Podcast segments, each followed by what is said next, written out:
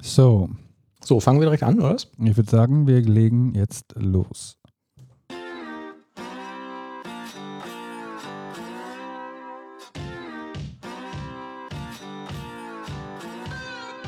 So, herzlich willkommen, ihr lieben Podcast-Genießer. Wir sind froh, euch wieder begrüßen zu dürfen bei unserer Aufnahme. Vier Wochen ist es her, dass wir auf der Couch gesessen haben. Das letzte Mal. Links neben mir der Manuel Wenk, rechts neben mir Thomas der Krause. Ich bin Oliver Vogel und heute wird es ganz fabulös. Heute wird es richtig gut. Ähm, ich sitze hier in meiner Winterjacke in der Wohnung von Thomas, nicht weil er seine Gasrechnung nicht gezahlt hat, sondern ich habe ein T-Shirt angezogen und äh, dachte mir, ja, vielleicht reicht's, aber ich habe festgestellt, es reicht nicht. Und das ist eben der Grund, Mhm. warum ich in dieser besagten Jacke jetzt gerade hier sitze. Sieht ein bisschen komisch aus, oder? Aber es klingt jetzt Boah. trotzdem so, als wenn ich meine Heizrechnung nicht bezahlt hätte. Also hier sind Nein. eigentlich kuschelige 20 Grad. Das reicht eigentlich für ein T-Shirt aus. Aber sollten wir eigentlich drüber sprechen, warum die letzte Sendung so lange her ist, ne? Warum? Ja, ich weiß nicht. Warum? Oliver, warum? Ja, es gab da ein kleines organisatorisches Problem. Ich denke, ähm, die aufmerksamen Zuhörer und die besonders treuen Zuhörer wissen es ja schon seit der letzten Folge, dass ich da ein kleines Malheur mit meinem Tesla hatte und so auf Mietwägen umgestiegen bin. Und dummerweise, Manuel holt gerade ein bisschen Plastikmüll, das er hier verstauen möchte, raus. Dummerweise war es da ein bisschen schwierig, aber heute haben wir uns davon nicht irgendwie äh, beirren lassen. Wir sind jetzt hier und geben euch den heißen Shit. Fangen wir an mit dem digitalen Mindset. Nee, Moment. Du hattest doch Geburtstag, Oliver, oder? Ach ja, ich hatte Geburtstag. Ich war ja in Hamburg und dann habe ich dir als kleines Präsent mitgebracht die neue Hinak. Ich dachte, das gefällt dir vielleicht. Das ist so eine Queer? Zeitschrift, das lesen jetzt alle in Hamburg. Queer und alt. Ja, ich weiß nicht, das sind irgendwie sind da nur äh, äh, Männer drin in der Zeitung, ich weiß nicht warum. Dennis Schulze. Dennis Schulze hat im letzten Jahr das Ruder von Deutschlands ältester privater Musicalschule und ihres hauseigenen Theaters First Stage übernommen. Ja. Das klingt ja schon echt gut. Also ja, und ich dachte, sowas ist vielleicht auch immer ganz nett, kann man so aus Gästeklo legen oder so. Ne? Also vielen Dank. Leute da was zu lesen das hat haben. genau meinen Geschmack jetzt hier. Schön. Malen ist nicht die einzige Kunst, die du ausübst, richtig?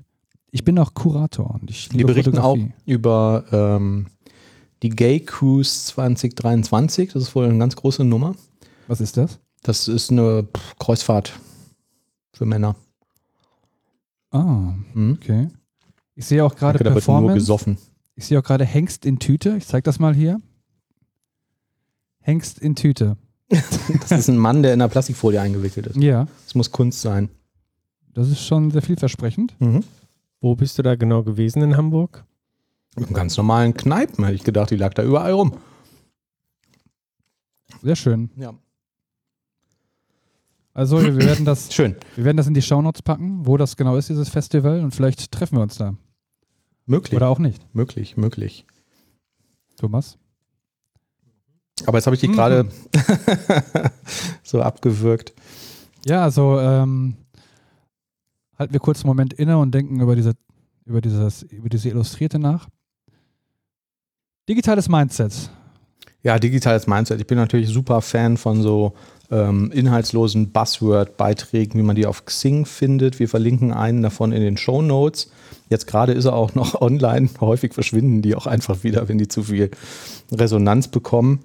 Da schreibt ein Sales Specialist von der, keine Ahnung, heißt die Firma One Stop Transformation? Keine Ahnung. Digitales Mindset ist kein nice to have, sondern der entscheidende Erfolgsfaktor für die Zukunft. Das digitale Mindset von MitarbeiterInnen ist heute in der heutigen Geschäftswelt von entscheidender Bedeutung, da nahezu alle Unternehmen digitale Technologien und Systeme nutzen. Das heißt, ich soll jetzt die, die Formulare nicht mehr ausdrucken. Ich weiß es nicht. Ich habe wirklich total lange darüber nachgedacht. Und habe ich mich erstmal gefragt, was ist denn das digitales Mindset? An, aus? Nur? Oder keine Emotionen? Jedes Problem mit IT lösen? Keine Ahnung. Zumindest ist es Vielleicht- kein nice to have. Ja. Und dann habe ich das natürlich gegoogelt und Google sagt, das ist die Summe von Verhaltensmustern basierend auf einer offenen und positiven Einstellung gegenüber neuen Technologien und Prozessen. Hat also jetzt zwangend erstmal gar nichts mit IT zu tun oder so. Andererseits denke ich mir, das hilft ja solchen Unternehmen irgendwie auch nicht, wenn alle Mitarbeiter ein digitales Mindset haben, aber du hast keine Leute, die sich damit auskennen. Vielleicht sollte ich das mal meiner Mutter schicken. Mhm.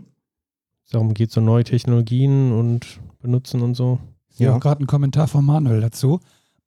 Darf ich das mal vorlesen, was du geschrieben hast, Manuel? Ja, im Prinzip das, was ich gerade gesagt habe. Ne? ja, darfst du gerne vorlesen. Ich denke darüber nach, was digitales Mindset sein könnte. An, aus, keine Emotionen, jedes Problem mit IT lösen, hippies Buzz, hippes Buzzword. Google sagt, Summe von Verhaltensmustern basierend auf einer offenen und positiven Einstellung gegenüber neuen Technologien und Prozessen. Okay, also erstmal nicht zwingend irgendetwas Digitales in der IT, sind die meisten Technologien ja auch alt. Andererseits hilft das digitale Mindset natürlich Unternehmen erstmal gar nicht. Vielleicht hat die Deutsch, ach, da ist ja noch mehr. Vielleicht hat die Deutsche Bahn ein total digitales Mindset, aber keine Menschen, die das umsetzen können. Das wäre natürlich dann sehr frustrierend für die Mitarbeiter mit digitalem Mindset. Mhm. Und dann ähm, ist hier noch irgendwie so ein äh, oben drüber, in dem, ich habe jetzt den äh, kompletten Post, äh, den ursprünglichen nicht, nicht vorgelesen, aber da geht es halt darum, ähm, dass die Kompetenzen und das Mindset der Mitarbeiter gemessen werden sollen. Also wie messen sie das bei ihren Mitarbeitern? Das ist eine Frage aus dem Artikel, worauf ich dann irgendwie geschrieben habe, dass wir das Mindset unserer Kollegen nicht messen. Und ich finde das auch irgendwie nicht erstrebenswert. Ne? So, Uwe, wir haben dein Mindset gemessen und es ist falsch. Oder wie funktioniert das? Also, was ist das für ein Beitrag? Das finde ich furchtbar. Also ich, ich fordere einfach unsere, unsere treuen Zuhörer auf, diesen Kommentar, wir packen ihn in die Shownotes, einfach mit einem Gefällt mir zu versehen. Ich habe es jetzt getan übrigens, ich habe ein Gefällt mir gemacht. Und ich würde mir wünschen, dass wir hier viele Gefällt mir's bekommen und vielleicht damit eine, eine interessante, kontroverse Diskussion in Gang setzen können. Ja, schön, ne? Ja, keine Ahnung. Ich frage mich dann auch immer, spricht das Leute an? Also denken die sich, oh ja, ja, digitales Mindset, oh, oh, oh. man muss schon her. ich meine, dass wir da überhaupt drüber diskutieren müssen, dass das nicht total selbstverständlich ist, ist eigentlich schon ein bisschen komisch. Ja. Irgendwie, ne? Also ich meine, digitales Mindset, was für ein Quatsch, ey. Als wenn die Leute noch Bock hätten, mit dem alten Schramm-Schramm-Automaten ihre Arbeit zu erledigen. Ich meine. Schramm-Schramm-Automat und damit Schramm-Schramm bestätigen. Ja, ich weiß auch nicht. Also. Und dann auch noch die Vorteile aufzählen. Ja, was sind die Vorteile vom digitalen Mindset? Ich meine, das liegt doch auf der Hand. Oder? Um mein digitales Mindset zu schärfen, war ich in der letzten Woche in Hamburg bei einer äh, CSD-Zertifizierung, also Certified Scrum Developer. Und was soll ich sagen? Es war von der Firma, die das macht, super gemacht, irgendwie toll vorbereitet, super Räumlichkeiten, alles prima organisiert und so und irgendwie ganz interessant. Hat mir leider überhaupt nicht geholfen. Also ich, ich gerade im Auto dem Oliver schon erzählt, als ich mich zum letzten Mal damit beschäftigt habe, war das noch irgendwie, gab es noch eine relativ hohe Hürde. Also du musstest erst mindestens eine Scrum Master Zertifizierung machen, bevor du diesen CSD-Kurs machen konntest. Und was ich nicht mitbekommen habe, das haben die wohl in den letzten vier Jahren geändert. Und äh, jetzt konnte das jeder machen, der irgendwie Interesse an irgendwas mit Agil und Software äh, zu tun hat. Und deswegen war das halt sehr, sehr basic, grundlagentechnisch. War ein bisschen schade. Weißt du denn jetzt, was eine Retro ist? Ja, ja, weiß ich, weiß ich. Wusste ich vorher schon. Ähm, ja, es ging dann hinterher am zweiten Tag auch so ein bisschen um, um irgendwie agile Architekturen und CI und CD und so, aber auch als irgendwie nur sehr oberflächlich äh, angekratzt. Es gibt noch so eine Advanced-Zertifizierung. Ich glaube, die wird dann interessant. Das war auch das, wahrscheinlich war das vorher das, was ich eigentlich machen wollte, aber naja, so war ich mal in Hamburg. Auch ganz interessant. Ich bin in Köln mit dem ICE losgefahren. Der hatte Verspätungen und fuhr dann um 17 Uhr ab. Und ähm, um 0 Uhr bin ich in Hamburg angekommen mit dem Taxi. Crazy, oder? Aber ein Taxi nur für die letzte Strecke. Du hast jetzt nicht Schienenersatzverkehr. Äh, Doch, doch, habe ich. Der äh, Zug hatte dann währenddessen irgendwie immer mehr Verspätung und ähm, ich habe dann im Zug auch noch gearbeitet. Ne? Ich hatte irgendwie, ich habe so eine, so eine Bahncard irgendwie erste Klasse und saß dann auch in der ersten Klasse rum. Da ist halt dann leer häufig. Und am Gang äh, gegenüber, also irgendwie ein paar Plätze weiter, saß auch irgendwie so ein, so ein, so ein Business-Typ, der, ich fand den das die ganze Zeit relativ unsympathisch, weil der da irgendwie halt so ein typischer Businesskerl hat die ganze Zeit telefoniert und so und irgendwelche Leute zusammengeschissen. Und ähm, dann äh, ist der Zug irgendwann stehen geblieben und sagte, ja, vorne wäre eine Weiche kaputt und da würde jetzt irgendwie ein Mitarbeiter kommen und der würde prüfen, ob man die Weiche reparieren kann.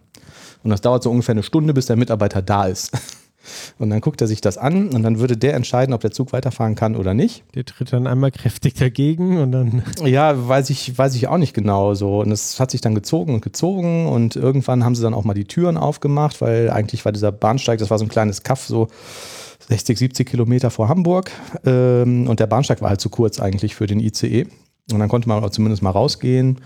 Und das zog sich und zog sich und so. Und dann bin ich auch mal rausgegangen, habe ich mich wieder hingesetzt und so und habe noch mit einem Kollegen telefoniert und irgendwann fing der Typ neben mir total hektisch an zu packen. So und dann irgendwie den Kollegen kurz zur Seite gelegt und habe gesagt, äh, was, was machen Sie? Er hat gesagt, ich fahre nach Hamburg. So, gesagt, ah, wie denn? Ja, mit dem Taxi. Und dann habe ich gesagt, ja, da komme ich mit. Und ähm, der hatte wohl irgendwie mit einem anderen Kollegen äh, von ihm gesprochen und der kannte da irgendwie so ein lokales Taxiunternehmen und die haben ihm dann da ein Taxi hingeschickt. Dann hat sich auch noch irgendwie ein Dritter gefunden, der da auch irgendwie diesen gleichen Kollegen kannte und dann sind wir zu dritt mit dem, äh, mit dem Taxi nach Hamburg gefahren. Ich weiß von einem anderen Kollegen, wo ich hinterher erst erfahren habe, dass der auch in dem Zug war, in dem gleichen, ähm, dass die um drei Uhr nachts angekommen sind in Hamburg. Aber das äh, Taxi bezahlt einen die Bahn auch nicht irgendwie als Entschädigung doch, oder so? Doch, ja, doch, ja. ja. ja. Wenn du mehr als zwei Stunden Verspätung hast, dann kriegst du entweder den Fahrpreis erstattet oder du kannst dir, ähm, ja, da gibt es irgendwie verschiedene Regeln. Es gibt ja diese europäische Fahrgastregulierung äh, ähm, äh, und ähm, ich habe jetzt das Ticket, äh, also die Quittung von dem, von dem Tag von der Taxifahrt ähm, eingereicht und das würden die dann erstatten. Ja. Spannend, ne? War auch traurig. Ja, auch traurig, ja. Weil eigentlich war die Fahrt ganz schön so. Man kann da ja auch, die haben ja Steckdosen da, ne? Und irgendwie ähm, häufig hat man auch mal eine WLAN-Verbindung und so und eigentlich kann man da ganz bequem arbeiten. Aber irgendwann nervt es halt auch, ne? Naja. Ja. Ja, aber immerhin war ich jetzt mal in Hamburg. Wobei die meisten Entwickler ja nur noch remote arbeiten wollen, habe ich gehört. Ja, ich wollte gerade sagen, äh, zumindest konntest du ja remote aus dem Zug arbeiten. Ja. Und den Luxus haben immer mehr Entwickler jetzt während der Pandemie bekommen. Und ich hatte mir jetzt einen Artikel gefunden, da steht einmal drin, das sind jetzt US-Daten, also ist vielleicht nicht eins zu eins auf Deutschland übertragbar, aber dass ähm, die Anzahl der Mitarbeiter, die von zu Hause arbeiten, ist in zwei Jahren von 5,7 Prozent auf 18 Prozent äh, gestiegen. Von Mitarbeitern? Also jetzt von Softwareentwicklern oder? Also das sieht hier diese Statistik so aus, als wenn das für alle generell gilt, auch wenn der Artikel speziell von Softwareentwicklern spricht. Mhm. Aber dem, was sie verlinkt haben als Statistik, da steht einfach nur Number of people primarily working from home tripled between 2019 and 2021. Aber gut, ähm, Frage, vielleicht sind inzwischen dann auch einige ähm, wieder zurück äh, beordert worden. Naja, und wahrscheinlich irgendwie während Corona hat man irgendwie ja eine Phase gehabt, wo das, wo man von zu Hause aus arbeiten musste und wahrscheinlich haben die Firmen auch festgestellt, das funktioniert ja. und Weil so Büro ich weiß nicht, ob, das, ob es diese Regeln auch in den USA gab, dass man von zu Hause arbeiten musste, aber natürlich haben es viele auf jeden Fall von den großen Firmen trotzdem gemacht. Mhm. Und speziell jetzt Softwareentwickler sagen 40 Prozent, dass sie quasi jetzt ähm, reine Remote-Rollen ähm, deutlich bevorzugen und ähm, 21 Prozent äh, würden sogar direkt äh, kündigen, wenn sie äh, jetzt nicht mehr die Option hätten, remote zu arbeiten. Und 49 Prozent würden äh, nach einem anderen Job suchen, wenn jetzt der Arbeitgeber sagen würde, nee, du musst jetzt wieder zur Arbeit kommen. Mhm. Aber ich meine, jetzt nur remote zu arbeiten, ausschließlich. Also kann man sagen, was man möchte, aber ich persönlich finde so ein Modell, was einigermaßen ausgeglichen ist, sagen wir zwei Tage in der Firma und drei Tage remote, finde ich charmanter. Also ich finde es zwischendurch mal ganz nett, die Leute zu sehen und ein bisschen zu quatschen und dann diese schönen Flurgespräche zu führen oder in der Zigarettenecke zu sitzen und da so zu stehen und da zu quatschen. Also irgendwie so diesen persönlichen Austausch zu haben und mitunter finde ich die Kommunikation dadurch auch ein bisschen einfacher. Finde ich auch. Also du bist näher an den Leuten dran. Ja. und ähm, kommst möglicherweise schneller an Informationen. Wobei ich mittlerweile so den Eindruck habe, dafür reicht es, wenn man sich, ich sag mal, drei, viermal im Jahr persönlich trifft. Zumindest wenn es jetzt Kollegen sind, die grundsätzlich äh, einigermaßen sympathisch und kommunikativ sind, ähm, dann ja, einfach um dann bei diesen drei, vier Malen vielleicht mal ein Bier zusammen zu trinken oder sowas. Und das reicht dann irgendwie auch schon als äh, äh, um die, die Remote-Zeit äh, sonst gut miteinander auszukommen.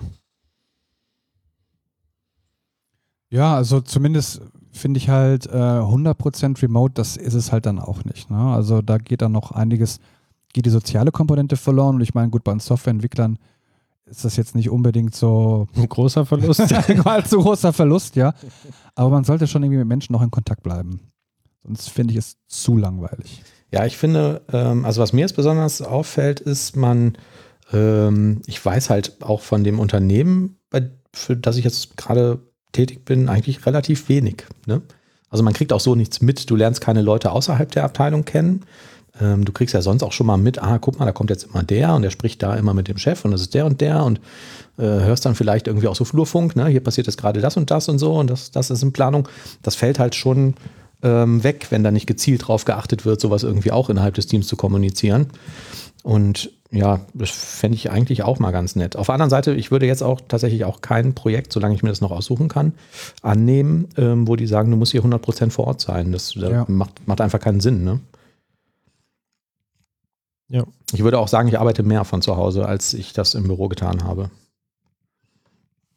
Also allein wieder eine Hose anziehen und irgendwie eine, eine halbe Stunde irgendwo hinfahren mit ja. Busbahn oder Auto. Ja. Ja. Genau. Ja, das gibt ja auch mal ein Riesentheater, wenn man da ohne Hose, äh, ohne Hose fährt. Ja, oder im Schlafanzug anzukommen, ist auch doof, ne? Mit dem Teddybär noch in der Hand. Ja. Gucken die Leute immer so komisch. Hast du einen Teddybär? Nee. Doch, ich habe ich hab noch einen Teddybären, den Bertie. Ja. Aber ähm, mit dem kuschel ich schon lange nicht mehr. Ich habe also noch so einen. Mindestens drei Wochen nicht mehr. Ich habe noch so einen Teddy-Affen, den Affa.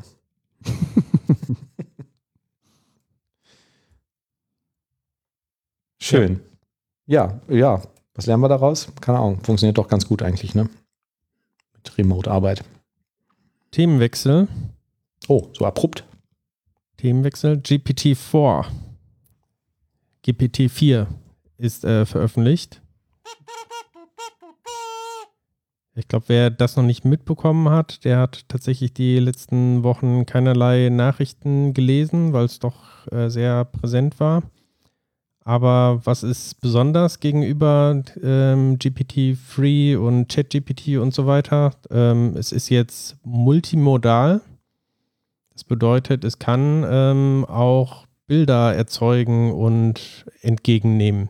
Mhm. Das ist zwar jetzt in diesen öffentlichen Previews, die man so relativ einfach ähm, ja, kaufen oder beitreten kann. Ähm, noch nicht verfügbar, aber grundsätzlich kann denn das Modell das.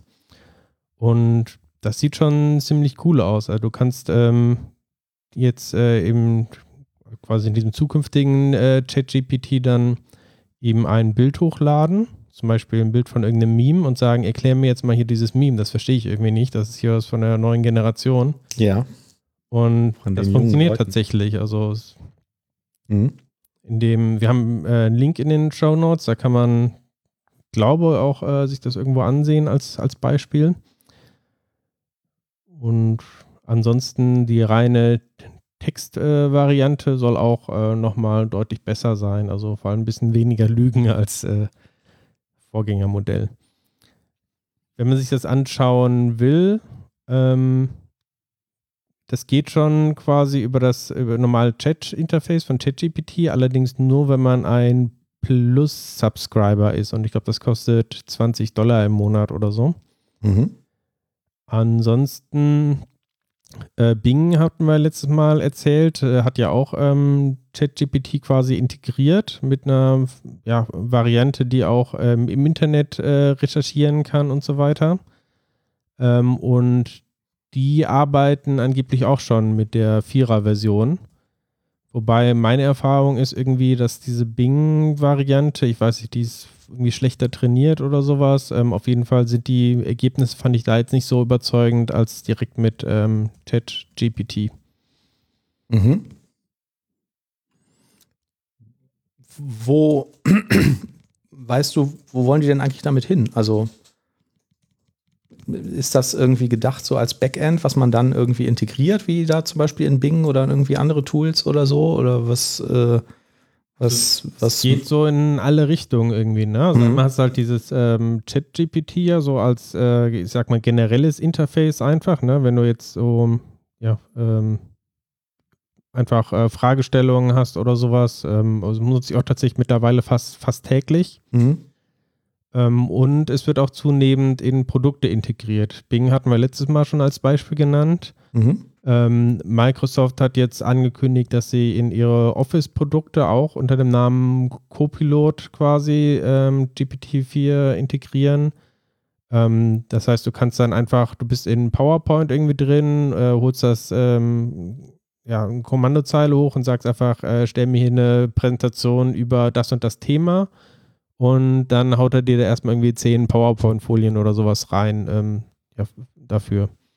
Oder kannst du sagen, ja, jetzt ähm, mach mir meinem ansprechenden Design, also kannst quasi alles, was, was PowerPoint ja. so kann, ähm, kannst dann halt auch über das Sprachinterface machen. Mhm.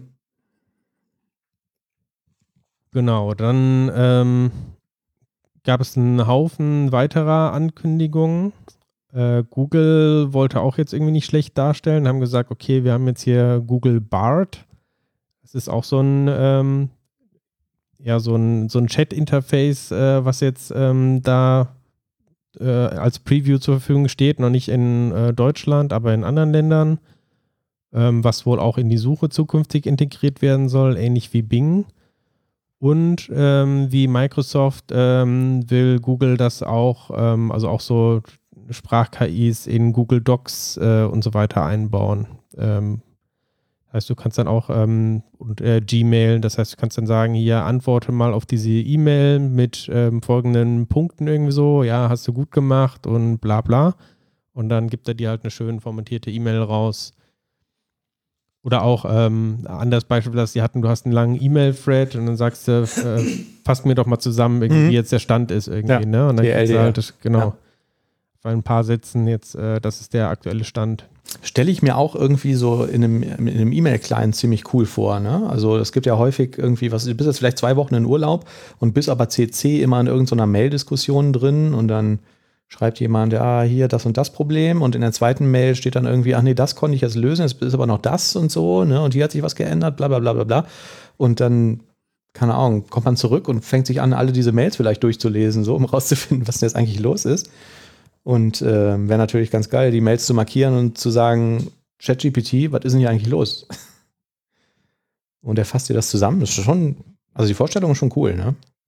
Wäre ChatGPT in der Lage, theoretisch das Wichtigste herauszufinden? Also ich meine, klar, man kann das zusammenfassen, die Kernelemente, aber könnte er erkennen, was jetzt wirklich wichtig ist. Ne? Angenommen, du kriegst jetzt eine super lange E-Mail ne, und da ist jemand, der schreibt halt ziemlich viel Blabla und irgendwo dazwischen im Text steht, ja, übrigens, es brennt oder eine Wohnung ist explodiert. Wäre, theoretisch wäre er in der Lage, das zu erkennen, oder? Ja. Jetzt vielleicht, also, ja. also vielleicht ein spezielles Beispiel, da könnte man vielleicht sich überlegen, dass er versteht, dass Brennen jetzt erstmal vielleicht was Wichtiges ist. Aber wenn es jetzt so um wichtige Sachen geht, um irgendwelche Timelines oder irgendwas. Ja, also wenn jetzt jemand dazwischen schreibt, irgendwie, Achtung, dringend, irgendwie, wir müssen bis zum so und so Feeten jetzt hier irgendwie das und das fertig machen, ähm, das wird er schon äh, aufschnappen und Mhm. Ähm, GitHub hat ja diese, den Copilot, der auch quasi ähm, letztendlich auf GPT-Variante basiert und ähm, die haben jetzt vorgestellt GitHub Copilot X, ähm, was jetzt auch das noch deutlich ausweiten soll, dass du also in Zukunft äh, auch ein Chatfenster hast, ähm, zum Beispiel in Visual Studio Code oder in Visual Studio ähm, direkt integriert. Du kannst dann also, du markierst zum Beispiel eine, eine Klasse, die du hast und sagst, okay, ähm, was macht denn die Klasse irgendwie, ne? Und kriegst dann halt äh, mit deinem Kontext eine Erklärung, okay, das macht die Klasse. Oder du kannst sagen, okay, hier irgendwie in der Methode ist ein Bug drin, kannst du mir irgendwie helfen? Dann sagt er, okay, ja, ist wahrscheinlich der und das Problem hier. Ja. Ähm, genau, Pull-Requests äh, sollen in Zukunft Unterstützung bekommen, dass du also automatische Beschreibungen von einem Pull-Request dir erstellen kannst. Genau, also alle, alle möglichen Erweiterungen da. Ähm, und das kostet aber Geld, ne? GitHub Copilot kostet, glaube ich, 10 Euro aktuell im Monat. Mhm. Ähm, wobei jetzt die ganzen Preview-Sachen kann sein, dass man die kostenlos erstmal probieren kann und da sind ja auch noch keine Preise angekündigt. Also die Erweiterungen, die sie jetzt irgendwie machen wollen. Und weißt du, wie das funktioniert mit, den, mit diesen Pull-Request-Themen zum Beispiel? Also, ich denke jetzt daran, dass ich, keine Ahnung, bei Azure DevOps habe ich vielleicht ein Ticket, was damit verknüpft ist, wo vielleicht noch mehr äh, fachliche Informationen drinstehen oder so. Dass er dann nicht nur weiß, was du wo geändert hast und daraus eine Beschreibung macht, sondern auch den Grund kennt, was man vielleicht in so ein Commit oder so noch mit aufnehmen könnte. Ja. Also generell ähm, eine Verbesserung von ähm, äh, GPT-4 gegenüber Free ist, ähm, dass die sogenannte Kontextgröße deutlich größer geworden ist. Mhm. Das bedeutet, äh, man kann halt viel mehr Input reinstecken, eben als Kontext irgendwie, um die Antworten zu generieren. Und die ist ähm, so groß geworden, äh, dass du sogar ein ganzes Buch da quasi reinstecken kannst. Also äh, ich glaube, um die 30.000 Wörter. Mhm. Zumindest in der großen Variante, die jetzt noch nicht für alle zur Verfügung steht. Und das bedeutet letztendlich für alle Code-Anwendungen natürlich auch, du kannst relativ viele Infos irgendwie reingeben. Das heißt, ich kann jetzt nicht genau sagen, wie diese Pull-Request-Beschreibungen ähm, erstellt werden, aber ich würde auch davon ausgehen, dass wahrscheinlich die Commits ähm, eine Rolle spielen, wahrscheinlich auch das Delta selber. Ja. Und dass daraus dann entsprechend Beschreibungen generiert werden. Das probiere ich aus. Ja, also ich glaube, äh, für Azure DevOps habe ich es noch nicht gesehen, aber für GitHub kann man ein Preview sich irgendwie holen. Mhm. GitHub-Repos. Ja. Cool. Was ich halt wirklich erstaunlich finde, ist auch, ähm, wir haben am Anfang kurz darüber gesprochen, dieses Multimodale. In dem Blogpost ist noch ein Beispiel verlinkt. Ähm, da ist so ein, kann man ein Bild sehen von einem äh, iPhone oder einem Handy und da steckt irgendwie statt einem Lightning ist da so ein altes COM-Kabel drin, dieses, äh, wie man ganz früher so eine Maus angeschlossen mhm, hat. Ja, so ein serielles Kabel. Genau, so ein ja. serielles Kabel, so ein ja. ganz großes Ding. Mhm. Und das wird quasi als Bild äh, reingegeben im ChatGPT und soll sagen, was ist an dem Bild irgendwie lustig. So, und dann kommt da wirklich eine Beschreibung raus. Ja, das Lustige ist hier, äh, das ist ein Handy, das hat normalerweise ja dieses Lightning-Kabel, aber das hat halt irgendwie so ein äh, so ein Design, dass es so aussieht, als wenn es ein serielles Kabel wäre, ähm, wie man es früher verwendet hat. Guten Morgen. Hm. Da sind wir wieder. genau. Ja, cool. Also äh, Zusammenfassung: The humor in this image comes from the absurdity of plugging a large, outdated, ah, ne, äh, nicht seriell, sondern VGA-Connector into a small, modern smartphone charging port. Das ist schon, es ist schon beeindruckend, ne? Aber ich finde auch irgendwie von dem, was du jetzt geschildert hast, so für einen Zehner im Monat, das ist ja völlig, äh, völlig fair, so, ne? Ja. Also ich habe das einfach auch häufiger, dass du irgendwelche komplexeren Methoden hast oder so und muss ich da erstmal zehn Minuten reindenken, wenn ich das markieren kann und sage, was macht das? Und der fasst mir das irgendwie adäquat zusammen und ich mache das irgendwie viermal im Monat oder so, dann hat man das ja schon wieder raus, ne? Ich, ich habe die Gelegenheit genutzt, mir auch ähm, das Copilot für Visual Studio nochmal neu zu installieren. Ich hatte das äh, vor Monaten mal in, als, als Preview raus war, mal ausprobiert. Ja. Und ich habe auch einen Eindruck, dass es durch die letzten Updates nochmal besser geworden ist, auch irgendwie vom, vom Handling her. Also, mhm. weiß ich, war irgendwie in der Preview ein bisschen, ja, weiß, wie ich beschreiben soll, so ein bisschen unhandlich. Da kamen dann irgendwie die Verbesserungsvorschläge, wenn man diese gerade nicht brauchte oder die haben dann vielleicht einen Konflikt gehabt mit ähm, G-Sharper oder anderen Tools. Das hat irgendwie nicht so richtig gut zusammen funktioniert. Mhm. Und da habe ich jetzt den Eindruck, das funktioniert deutlich besser. So. Ja. Aber ähm, ich verstehe das schon richtig. Das heißt ja äh, Copilot for GitHub. Ne? Ich kann das doch aber auch benutzen, wenn mein Repo nicht auf GitHub liegt, oder?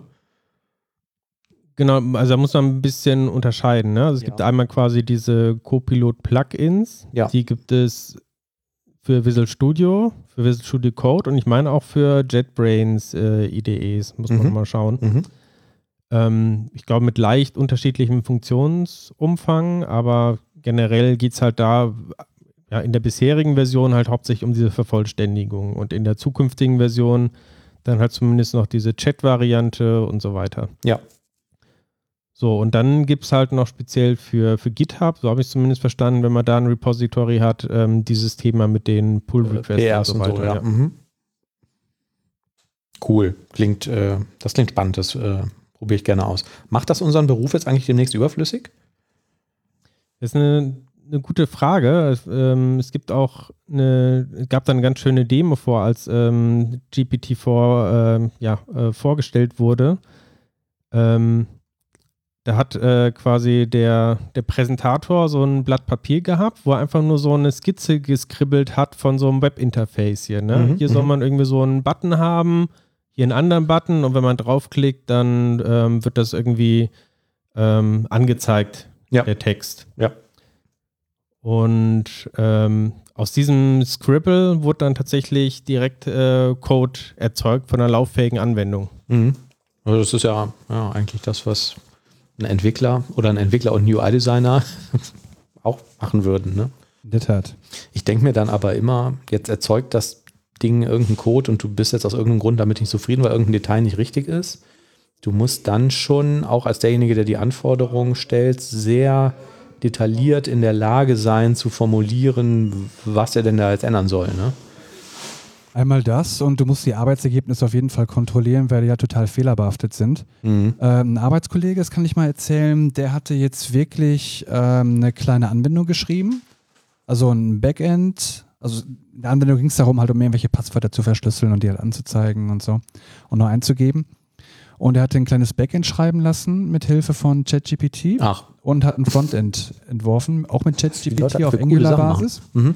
Und er sagte, er hätte dafür jetzt knapp anderthalb Stunden gebraucht und das war dann ganz passabel und das Frontend sah auch ganz gut aus, mhm. aber ähm, war jetzt wohl auch nicht der Weisheit letzter Schluss gewesen. Mhm. Das heißt, du musst halt da ein bisschen nachbessern hier und da, aber ich könnte mir vorstellen, in einigen Jahren kann das durchaus schon ganz interessante Ergebnisse produzieren. Ja.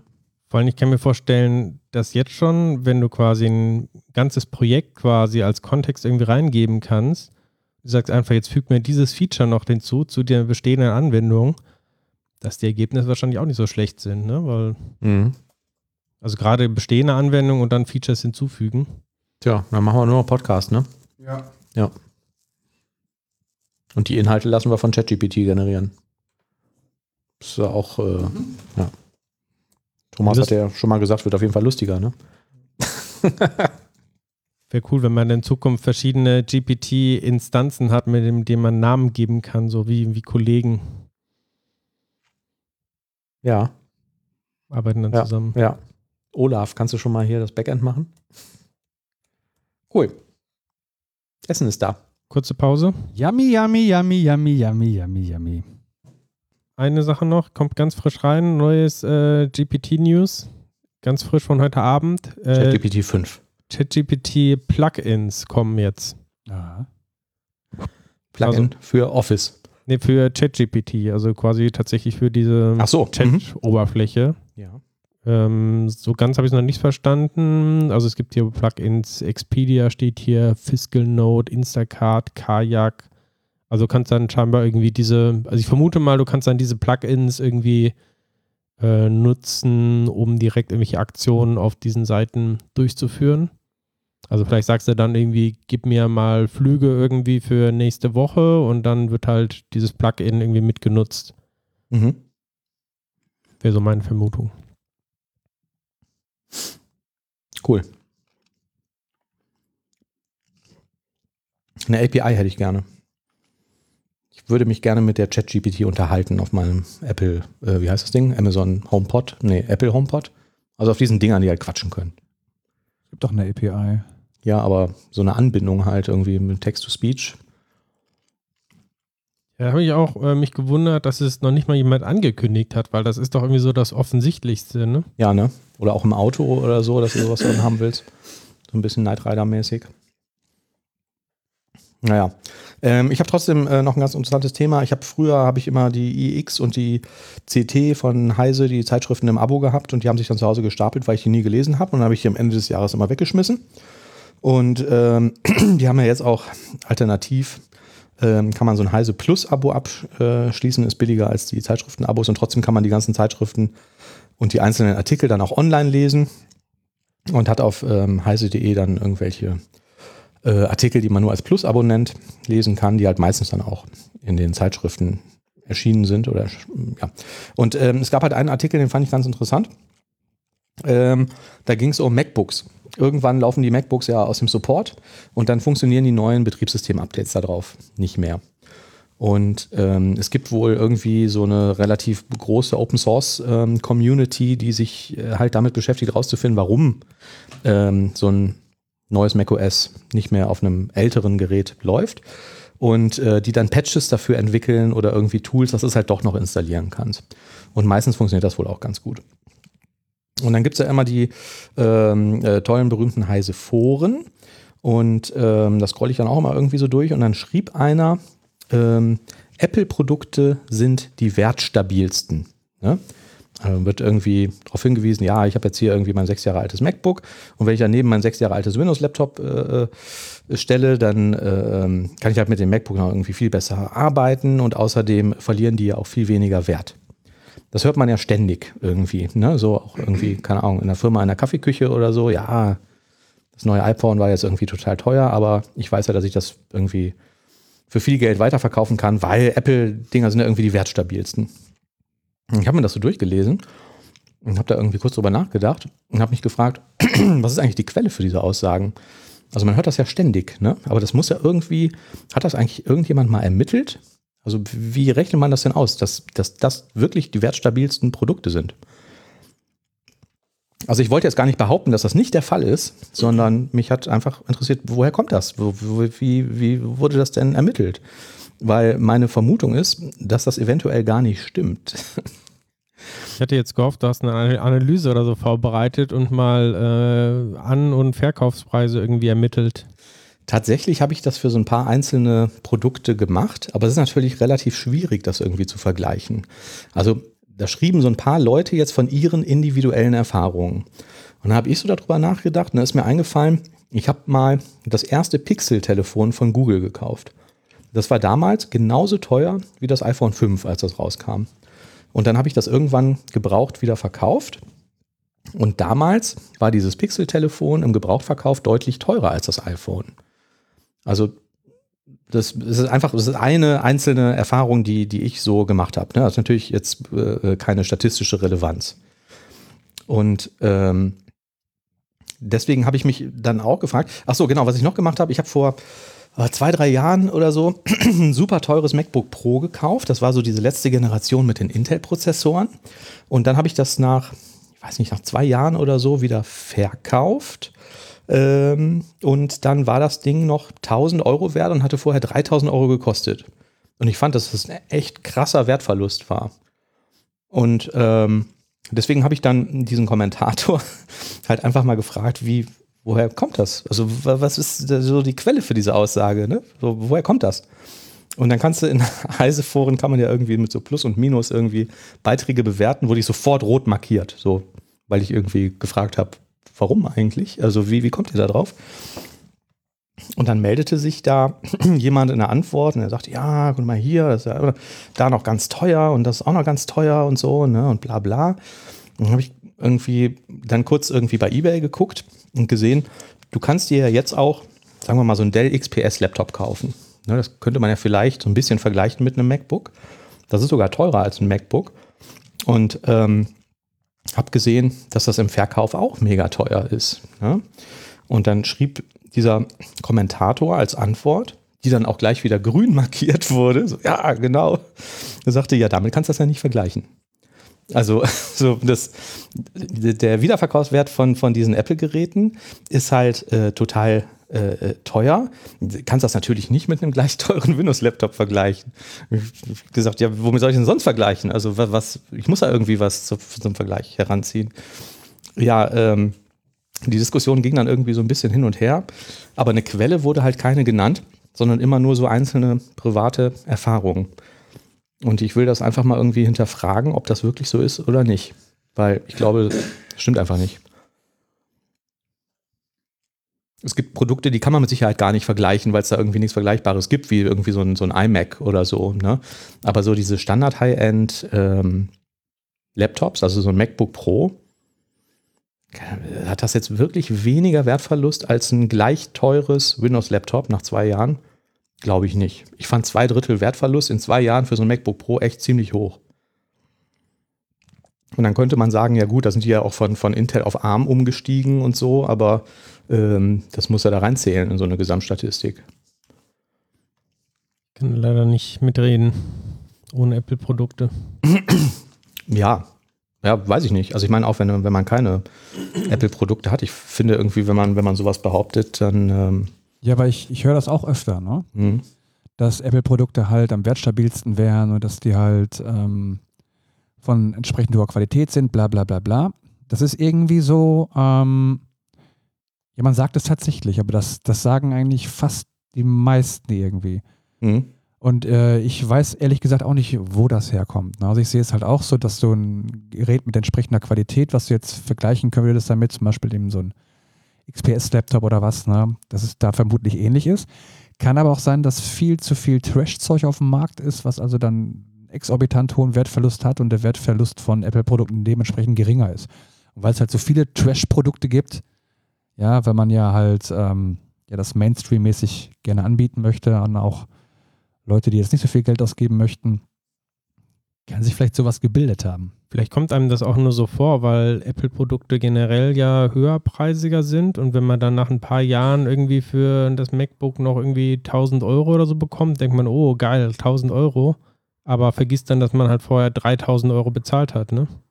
Und vergisst auch zu hinterfragen, was, was wäre denn jetzt irgendwie ein Laptop von vor zwei Jahren, also ein Windows äh, Intel Laptop, was 3000 Euro gekostet hat vor zwei Jahren, was wäre das denn heute noch wert? Ne? Wo ich vielleicht noch eine Möglichkeit habe, das sogar aufzurüsten oder so, was ja bei den Apple-Dingen heute auch nicht mehr geht. Zumindest kann man sagen, das wäre jetzt hier, ähm, ist eigentlich wieder so, ja, ein gutes Marketing, kann man sagen. Ne? Was spricht ja. sich halt irgendwie so rum, so, ja. hey, wir sind total wertverlustfrei oder wir haben den wenigsten oder den geringsten Werteverlust, wir sind einfach cool. Mhm. Ja. Ja, nachdem ich dann halt immer diese einzelnen, diese einzelnen Erfahrungen hinterfragt habe, schrieb dann irgendwie der, der Kommentator, das kommt darauf an, welchen Blick man darauf hat. Du suchst nach einem generellen Beweis. Mir reicht der Beleg durch viele Einzelfälle, die ich in den letzten 25 Jahren erlebt habe. Also. Ist ja auch wieder völlig individuell.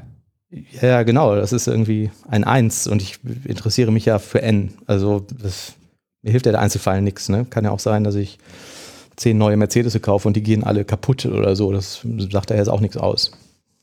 Aber ich finde so, äh, mit solchen Aussagen reinzuballern, ja, mhm. das ist eigentlich grundsätzlich immer eine relativ gute Taktik. Ne? Auch wenn du in Meetings bist und so, dann kommst du einfach mit solchen Aussagen. Ja, dass du sagst so, ja, wir machen das jetzt hier mit WPF, weil das ist jetzt hier das Nonplusultra an Client-Entwicklung. Mhm. Ne?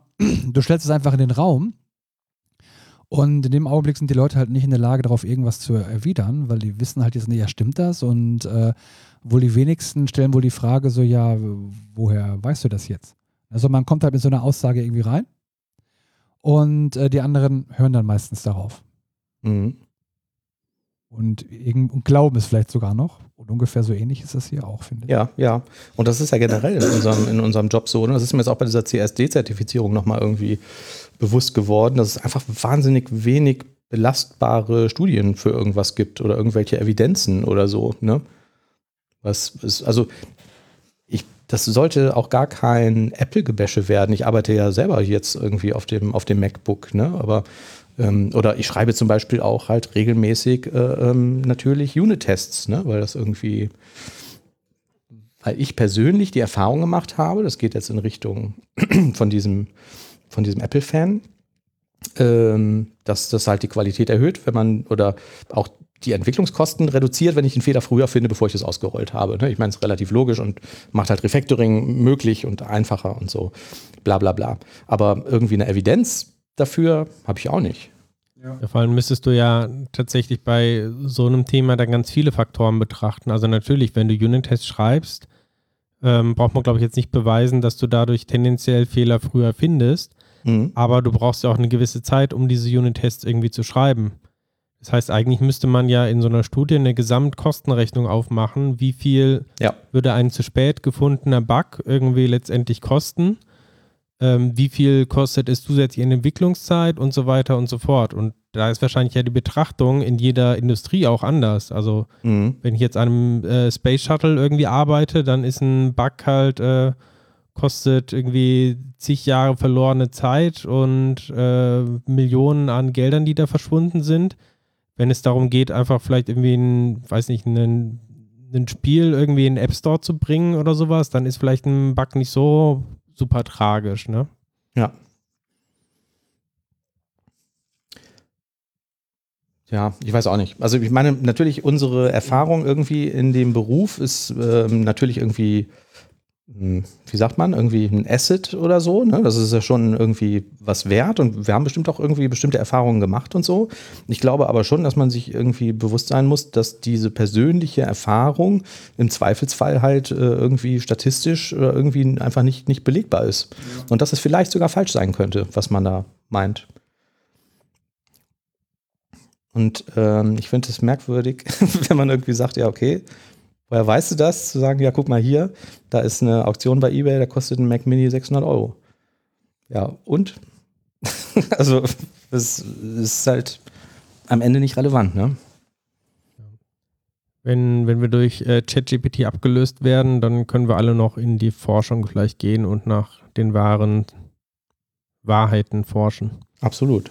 Vielleicht sollten wir ähm, ChatGPT einfach mal fragen, ob, ja. das, ob das stimmt. Können wir das eben machen. Ich ja. Sogar die Vierer-Version. Ja. Währenddessen, während der Oliver das versucht rauszufinden, würde mich interessieren, wie eigentlich Async Await funktioniert. Da habe ich den perfekten Blog-Eintrag für dich, Manuel. Schieß los. Äh, in den Microsoft DevBlogs wurde ein wahnsinnig langer Artikel ähm, veröffentlicht zur Funktionsweise von Async Await. Und der ist tatsächlich so lange, dass ich ihn selber noch nicht komplett äh, durchlesen konnte. Mhm dachte erstmal vom Titel her irgendwie, oh, das klingt ein bisschen langweilig, weiß man doch, ähm, wie das jetzt irgendwie wie geht. Ähm, aber es ist tatsächlich bis ins, ins letzte, kleinste Detail ähm, beschrieben. Und von daher vielleicht durchaus mal wert, da reinzuschauen. Mhm. Aber kannst du denn jetzt irgendwelche interessanten Erkenntnisse mit uns teilen? Nein. Außer dass der Artikel von Steven Taub geschrieben ist, der irgendwie alles von Async Await bei Microsoft schreibt, glaube ich. Ja, das, das scheint auf jeden Fall, also ich konnte jetzt mit dem Namen nicht direkt was verbinden, aber scheint irgendwie so eine Koryphäe in dem Gebiet zu sein. Ne? Mhm. Ähm. Ich, mir war ehrlich gesagt auch gar nicht klar, dass der bei Microsoft arbeitet. Vielleicht war das früher nicht so. Ich habe den Namen jetzt schon länger nicht mehr gehört, aber der hatte irgendwie auch einen relativ bekannten Blog, meine ich. Ähm, und immer, wenn du irgendwie äh, noch in den Async Await Anfangszeiten irgendwas gesucht hast, so wie mache ich das, wie mache ich das, wie funktioniert das, ist man irgendwie auf diesem, ähm, auf diesem Blog gelandet. Also der Artikel geht halt schon los irgendwie so ein bisschen mit der Historie so, ne? Also was kam alles vor Async Await und äh, wie hat das da funktioniert und was sind da vielleicht auch die Probleme? Mhm. Ja, und dann halt bis bis zur aktuellen äh, Neuzeit. Genau, dann erinnere ich mich auch noch dran. Wir waren ja auch mal in einem gemeinsam in einem Projekt, wo in WPF-Anwendungen, da wurde gerade diese TPL total beliebt. Ich glaube, das war noch vor Async Await, wo man immer wirklich Task-Objekte erzeugen konnte, ne, mit so Delegates und die dann mit Continue with, Continue with und so immer wieder miteinander verketten konnte. Ähm, und Continue with on Error und äh, dann auch noch so Verzweigungen da reinbauen konnte. Und das wurde ja hinterher dann durch das Async Await quasi wegabstrahiert. Ne? Also das, was der da am Ende rausmacht, sind ja weiterhin äh, Tasks, die äh, ähm, verkettet sind. Und dann immer schön bei WPF immer wieder auf den UI-Thread zurückwechseln. Richtig. Wenn man das UI aktualisieren möchte. Mit dem Synchronization-Kontext. Was man dann aber öfter vergessen hat mhm. und wo man dann auch nicht mehr durchgeblickt hat, weil diese ganze Verkettung dann schon sehr zu einer gewissen Intransparenz geführt hat. Was für mich aber total hilfreich war beim Verständnis von Async Await hinterher. Ja. Ja, sag du erstmal. ja, weil du irgendwie ja. dir besser vorstellen kannst, was da hinter der Haube passiert, ne? Und warum es irgendwie Aggregate Exceptions gibt und so und ähm, ähm, du, äh, dieses Configure Await False, ne? Das ist ja letztendlich auch ein, ein Thema für den Synchronization-Kontext und so. Ähm, was, was da irgendwie hintersteckt, fand ich, konnte man sich irgendwie besser erklären oder ich mir zumindest besser erklären und herleiten, nachdem ich diese äh, TPL Continue With äh, Klamotten kannte. Genau, aber was der, der Compiler ja auch äh, irgendwie im Hintergrund macht, ist auch so eine Async-Methoden, so eine State Machine quasi zu bauen und auch die wird halt im Blogpost erklärt oder hergeleitet, ne? wie, wie man das alles äh, quasi regeln kann äh, oder auch manuell machen kann, was der Compiler da automatisch macht. Das ist cool. Also wirklich sehr bis ins kleinste Detail, also mhm. danach weiß man alles. Das habe ich auf meine Pocket-Leseliste gesetzt. Auch interessant ähm, äh, fand ich äh, von Microsoft einen Beitrag zu Reliable Web App Patterns. Und zwar ist das so eine Zusammenfassung, wenn mich jetzt, ähm, ich glaube gerade so auch als Zielgruppe, ich habe jetzt vielleicht bisher eine, eine, Webseite irgendwie selber gehostet, jetzt nicht direkt in der, in der Cloud irgendwie so als, als verteilte Anwendung ähm, und bringen das Ganze jetzt in die Cloud. Was sind so, ja, so, so gute Muster, ähm, denen ich folgen sollte, um das äh, sinnvoll zu machen? Ne? Also das geht dann los von solchen Sachen wie ja Application Insights hier für das Logging und äh, was, was ich für welche Produkte ich irgendwie nutzen sollte für was, aber auch ähm, bestimmte Patterns wie äh, Retry-Mechanismen mit Poly und so weiter. Also einfach so eine so eine generische Anwendungsstruktur, die man so als Grundlage nehmen kann, eben wenn man eine Web-App baut und dass man da schon mal ja, eine gute Grundlage hat. Cool, das sieht, sieht auch sehr interessant aus. Ja, und sieht auch sehr ähnlich aus zu dem, was ich jetzt tatsächlich auch so in der Praxis äh, sehe in, in Projekten. Ähm, ich mache gerade das, was man nebenbei eigentlich nicht machen sollte. Und ähm, Google nach einem C-Sharp 11 Feature, vielleicht wisst ihr das spontan. In C-Sharp 11 ähm, kann ich ja, ah, ich glaube, ich habe es gefunden, War String Literals ist es, glaube ich. Das ist das, wo man irgendwie drei Anführungsstriche macht. Mindestens drei, ne, glaube ich. Mindestens drei, genau. Und ähm, heute ähm, haben wir das zum ersten Mal gebraucht und äh, nutzen können was ich ähm, ganz, ganz cool fand. Also der Hintergrund ist ja, dass ich drei Anführungsstriche am Anfang und drei am Ende mache, mindestens wie Thomas sagt. Und das, was dann dazwischen steht, halt nicht mehr so ähm, interpretiert wird, wie es wäre, wenn ich ähm, halt ein normales Anführungsstrich oder einen normalen Anführungsstriche verwende. Sprich, wenn ich da irgendwie ein Escaping drin habe, ne, Backslash N oder irgendwie sowas, dann ähm, würde er das halt als Zeilenumbruch interpretieren und wenn ich das mit diesen drei Strichen mache, äh, mit diesen drei Anführungszeichen am Anfang und am Ende, äh, dann interpretiert er das als Backslash Character und N Character. Und ich kann halt auch von direkt äh, dafür mehrere Zeilen halt reinhauen, also was genau. ja beim normalen String nicht geht, dass ich einfach da. Ja, ja. ja. Ja, und wir hatten heute ähm, tatsächlich den Fall, dass ähm, unser ähm, Logging, mir fällt das gerade so ein, weil ähm, bei diesen Reliable Web Apps ähm, gibt es ja auch irgendwie einen Hinweis auf, ähm, auf App Insights. Und in App Insights loggen wir teilweise ähm, Results von irgendwie Services oder Responses raus oder irgendwelche JSON-Objekte und so. Und die sind mitunter irgendwie ein bisschen merkwürdig escaped. Beziehungsweise da sind dann halt diese ähm, Escape-Zeichen drin, also Backslash R, Backslash N zum Beispiel, ne? sowas. Ähm, und äh, jetzt hat da ein Kollege an einer Azure Function etwas geändert, ähm, die diese Daten verarbeitet und irgendwas damit macht und wollte einen Unit-Test dafür schreiben und hat dann so einen Data-Test geschrieben und äh, diese, diese, diese ähm, kann man ja dann Data Row Attribute drüber setzen, um irgendwie die Parameter der Tests zu befüllen und ähm, konnte jetzt aber halt eins zu eins diese Sachen, die er sich da rauskopiert hat, die konkreten Fälle aus dem App Insights nicht verwenden als Parameter für diese Tests, weil die ja immer dann quasi interpretiert und verändert wurden. Und ähm, in der Vergangenheit ähm, ist er irgendwie hingegangen oder sind andere Kollegen hingegangen und haben diese Strings verändert, also haben das Escaping da drin so verändert, dass es dann wieder dem entsprach, was er haben wollte. Und jetzt konnte man das einfach rüber kopieren mit diesen drei Anführungsstrichen vorne und hinten. Manchmal fragt man sich ja bei so Features, hä, würde das gut sein? In dem Fall habe ich es heute gelernt. Ein Traum, oder? Kleines Träumchen. Ja. Sehr schön. Ich habe übrigens die Antwort von Jet, Jet, Chat GPT ja. bezüglich der Apple-Produkte. Ich möchte das gerne mal vorlesen. Und zwar, das könnte es auch so eins zu eins jetzt hier bei, äh, bei Heiser veröffentlichen und würde es dann also nicht rot markiert werden, sondern sehr, sehr grün. das glaube ich nicht. Es ist allgemein, es ist allgemein bekannt. Ja, das fängt schon gut an. ja, okay. Das, das weiß man.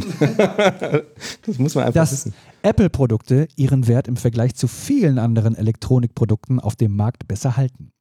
Es gibt mehrere Gründe dafür. Erstens, Marke und Prestige. Apple ist bekannt für seine hochwertigen, benutzerfreundlichen Geräte und genießt einen starken Markennamen und Prestige. Viele Menschen sind bereit, einen höheren Preis für Apple-Produkte zu zahlen, was dazu beiträgt, dass der Wiederverkaufswert erhalten bleibt. Qualität und Langlebigkeit. Mhm. Apple-Produkte sind für ihre hervorragende Verarbeitungsqualität und Langlebigkeit bekannt. Da sie länger halten, können sie auch nach Jahren der Nutzung noch zu einem höheren Preis verkauft werden. Mhm. Hard äh, Software- und Hardware-Integration Apple kontrolliert sowohl die Hardware als auch die Softwareentwicklung ihrer Produkte. Dadurch wird eine optimierte Benutzererfahrung ermöglicht und die Geräte können oft länger unterstützt und aktualisiert werden als Produkte von Wettbewerbern. Das klingt schon wie ein Vertriebsding irgendwie. Geht das ne? noch lang, Olli? Weil ich habe eine Anschlussfrage. Ähm, ja, der Rest ist halt Gemeinschaft und Ökosystem. Ja, ja, okay, bla, bla, bla, Frag doch jetzt mal bitte, ob es dafür belegbare Statistiken gibt. Genau. Gibt es dafür Belege in Form von Statistiken. Weil es ist allgemein bekannt, ist für mich irgendwie nicht so. Ja, eben. So. Ich möchte das mit Ihnen nicht. Ja. Es gibt mehrere Studien und Berichte, die darauf hindeuten, dass Apple-Produkte einen höheren Wiederverkaufswert haben als viele andere Elektronikprodukte. Welche genau? Das ist noch nicht zu Ende. Okay. er schreibt noch, es ist halt die Vierer Version, ja, die eben ein bisschen langsamer ist. Ah. Eine, ja, eine direkte Statistik, die zeigt, dass Apple-Produkte die wertstabilsten Produkte auf dem Markt sind, ist schwer zu finden. Mhm. ja, das heißt, es gibt sie vielleicht, aber, aber es ist schwer aber, zu finden. Das heißt aber, sie ist zu finden. Allerdings gibt es einige Indikatoren, die darauf hinweisen, dass Apple-Produkte ihren Wert besser halten als andere. Jetzt, Jetzt wird es wieder wiederholt. Jetzt wird es wiederholt. Aber er schreibt was anderes tatsächlich. Ja. Preisverfall von Smartphones. Laut einer Studie von Bank MyCell also Bank, nicht Bang. Bank myself. Das war jetzt ein Wortwitz, keiner lacht. Alle gucken betroffen zum Boden. Sehr ja, gut. Verstanden. Manuel blättert in meiner, Manuel blättert in meiner Queer-Zeitung. Blätter in der Hinak. Laut einer Studie von Bank MyCell, einem Online-Handy-Recycling-Dienst, verlieren iPhones im Durchschnitt langsamer an Wert als Android-Smartphones. Die Studie von 2021 ergab, dass iPhones im ersten Jahr nach dem Kauf im Durchschnitt 36,4% an Wert verlieren, während Android-Smartphones im Durchschnitt 45,2% verlieren. Nach zwei Jahren verlieren iPhones etwa 45,1% an Wert, während Android-Smartphones etwa 71,2% verlieren. Ob es diese bla, bla, Studie bla. wirklich gibt, ist ja auch mal die andere Frage. Ne? Da ja, ist sie leider... ist halt schwer zu finden. ja. ja. Aber ich habe Zugriff drauf. Ja, und vor allen Dingen denke ich mir, natürlich verliert ein äh, China-Telefon für, äh, was weiß ich, 180 Euro mit Android drauf wahrscheinlich mehr Wert, allein schon wegen des Software-Supports, als ein, mhm. ähm, keine Ahnung, 1000 Euro äh, Pixel-Telefon. Ja, ich meine, das ist ja, was ich vorhin auch meinte. Ne? Also es gibt halt viele Trash-Produkte, ich sage Trash-Produkte mit Sachen, also ich meine damit Dinge, die eben günstiger sind ähm, und vielleicht nicht so eine hohe Qualität haben. Ja und im Vergleich dazu verlieren die natürlich mehr an Wert. Ja. Darum könnte man das so sagen, obwohl das natürlich, ja, stimmt's, stimmt's nicht. Irgendwie schon, ja. Mhm. Na, aber es ist jetzt nicht so, dass man das jetzt so äh, allgemein sagen könnte. Man könnte jetzt genauso gut sagen, Dell-Produkte verlieren halt weniger an, ähm, an Wert als andere Laptops. Mhm. Oder man könnte einfach sagen, Dell-Produkte sind genauso hochwertig, hochwertig wie Apple-Produkte, weil sie verlieren halt, sind halt genauso wertstabil. Ich persönlich würde mir ganz gerne mal so ein gebrauchtes Lenovo ThinkPad X1 Carbon kaufen, tue das aber nicht, weil mir die gebraucht zu teuer sind. Das, also ich, naja, so ein Ich meine, das lässt sich doch feststellen. Ne? die Frage ist halt, welche Find Quellen es doch zapft man für an? die nächste Folge mal raus. Ja, wie denn? Eine Studie. Ja, gut. Ich meine, aber was ist die Quelle dafür? Ne? Du könntest halt, also ich könnte eBay nehmen. Ne, du könntest irgendwie automatisch über die eBay API gucken, in den letzten, was weiß ich, wie lange stehen die da noch drin? 90 Tage oder so. Für wie viel Euro wurde welches Gerät verkauft? Und dann müsstest du irgendwie mitteln, was hat denn das neu gekostet? Aber das ist halt schwierig. Also bei Apple-Produkten wahrscheinlich relativ einfach, weil da gibt es nicht so eine starke Diversifikation wie bei anderen ähm, Herstellern. Und dann musst du natürlich individuell auch immer auf den Zustand gucken und so. Ne? Und was ist mit Garantie und mit Verpackung und ohne und sowas. Ja, ich hm, kann mir schon vorstellen, dass das schwierig ist, aber ja, ich finde find die Behauptung halt. Kann man Lass zumindest mal hinterfragen. Wir ja, glaube ich, nicht so einen. Nee, richtig. Nein, nein. Aber ChatGPT hat uns da natürlich schon wahnsinnig weitergeholfen. Ja, Haben wir denn noch Themen? Äh, nur noch so ein paar, paar kleine Themen zum Schluss, uh. äh, damit wir es abhaken können. TypeScript 5.0 wurde veröffentlicht. Ach, gibt's das noch? Klingt nach einem großen Release, aber wenn man so drüber schaut, so wirklich mega spannendes Zeug ist nicht dabei. Mhm so ein paar kleine Verbesserungen, ähm, also viele Sachen in der JavaScript-Welt äh, in Bezug auf Compiler und so drehen sich ja um den Umstieg äh, von diesem CommonJS-Modulsystem hin zu ECMAScript-Modulen. Mhm. Und da sind eben auch einige Verbesserungen jetzt in TypeScript 5 drin. Ja. Ähm, dann neues .NET Pre-Release von .NET 8. Auch da gibt es nicht so wirklich was Spannendes drin. Wir hatten ja schon vom ersten Pre-Release so ein bisschen ja, drüber gesprochen und irgendwie äh, ja, das neue Pre-Release ist jetzt äh, noch, noch weniger interessante Sachen drin. Aber ich habe mal den generellen Artikel ähm, verlinkt, wo zusammengefasst wird, was alles neu in .NET 8 sind. Mhm. Und da sind auch nochmal die Sachen drin, die wir das letzte Mal angesprochen hatten, zum Beispiel diese Frozen Collections äh, und so weiter. Ja. .NET 8 wird ja so ein äh, Long-Term-Support-Release im Gegensatz zu der 7er Version. Lohnt sich also wahrscheinlich, sich das anzugucken, wenn man mit .NET entwickelt. Ist aber jetzt äh, noch keine, äh, ähm, es gibt ja teilweise Releases, die dann schon so eine Go-Live-Lizenz haben oder irgendwie so eine API ist stable oder so. Sowas ist das jetzt hier, glaube ich, ähm, noch nicht. Ne? Das weiß ich nicht genau, habe ich nicht, nicht gesehen. Aber was ich ganz interessant fand äh, bezüglich .NET-Updates noch, ähm, Bing äh, macht alle paar Jahre mal so einen Blogpost, ähm, was die für Erfahrungen haben bei .NET-Updates, also wie viel Aufwand das jetzt für die ist und auch was die für Performance-Verbesserungen äh, sehen. Mhm. Und jetzt gibt es ähm, ja, haben sie nochmal einen neuen Blogpost gemacht für den Umstieg von .NET 5 zu .NET 6 und zu .NET 7.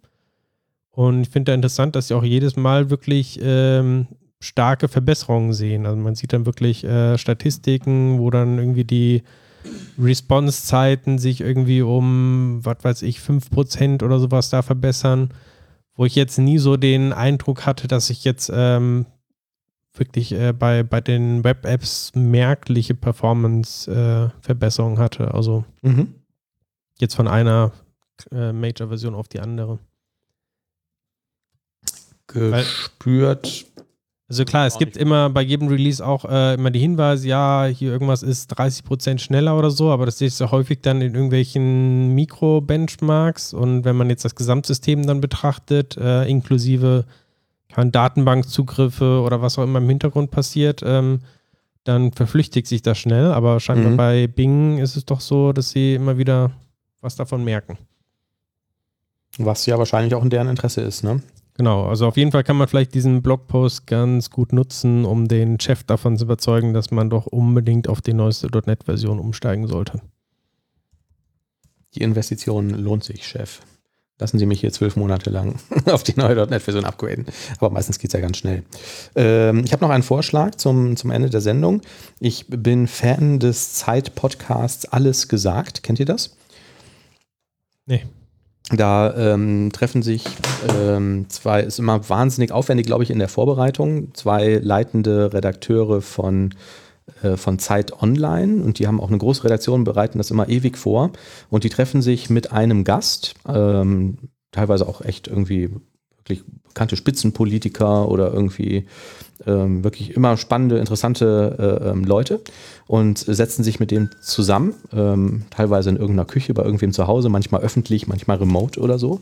Und dann machen die mit dem einen Podcast und sprechen so lange, bis der Gast keinen Bock mehr hat. Und es gab eine Sendung, die war halt, manche Sendungen sind sehr kurz, manche gehen irgendwie neun Stunden oder so. Und ähm, die machen das so, dass die zu Beginn ein, äh, ein Wort ähm, vereinbaren. Und wenn dieses Wort gesprochen wird, dann ist der Podcast sofort zu Ende. Keine Verabschiedung, nix. Ne? Das Wort fällt, also der Gast sagt das Wort und ähm, zack, Podcast zu Ende. Und das wird am Anfang gesagt, das Wort? Das oder Wort wird am Anfang einmal gesagt, genau. Und sobald der Gast dann das Wort nochmal sagt, ist Sense. Was ganz witzig war, weil die hatten mal eine Folge mit Ulrich Wickert. Und Ulrich Wickert hat gesagt, sein Wort wäre Giovanni, äh, Giovanni de Lorenzo, also irgendwie der Chefredakteur der, der Zeit. Und dann war die Sendung, glaube ich, irgendwie zwölf Minuten alt oder so. Und dann sagte er, ja, äh, er wäre auch gestern irgendwie in Hamburg noch essen gewesen. Und dann fragen die Redakteure, mit wem? Und er sagt, mit Giovanni Di Lorenzo. Und dann war die Sendung zu Ende nach zwölf Minuten. das äh, war dann natürlich irgendwie doof, aber fand ich dann auch konsequent, dass sie es wirklich beendet haben. Und ich dachte, wir äh, setzen uns vielleicht beim nächsten Mal auch so ein Wort und machen dann sofort Schluss. Was könnte das für ein Wort sein? Erdbeermarmelade oder so? Oder? ChatGPT vielleicht, damit wir mal eine Sendung ohne haben. Richtig, damit wir mal kein Theater haben. Eine kurze Sendung dann. Würdest du dich dann heute für Erdbeermarmelade entscheiden, Oliver? Ja. Ja, okay. Dann würde ich vorschlagen, wenn du Erdbeermarmelade sagst, die Sendung zu Ende. Ja. Hat vorher vielleicht noch irgendeiner einen schmutzigen Witz oder irgendwie eine Anekdote? Ähm, nein. Erdbeermarmelade.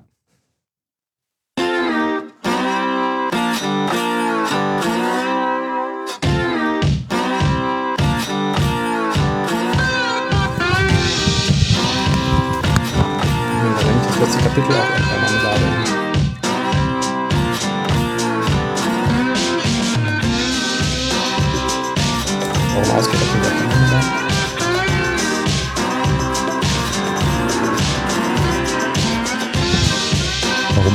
Erdbeermarmelade? Warum ausgerechnet Erdbeermarmelade? Damals hat meine Mutter gesagt, Oliver, noch ein Wort von dir und dann gibt's wirklich, dann ist raste ich aus. Und dann habe ich zu meiner Mutter gesagt, Erdbeermarmelade. dann war die Sendung auch vorbei.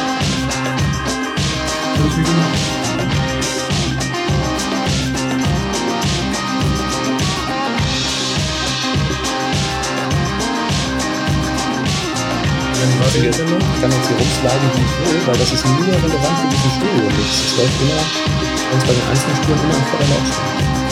Äh, eine Stunde sieben.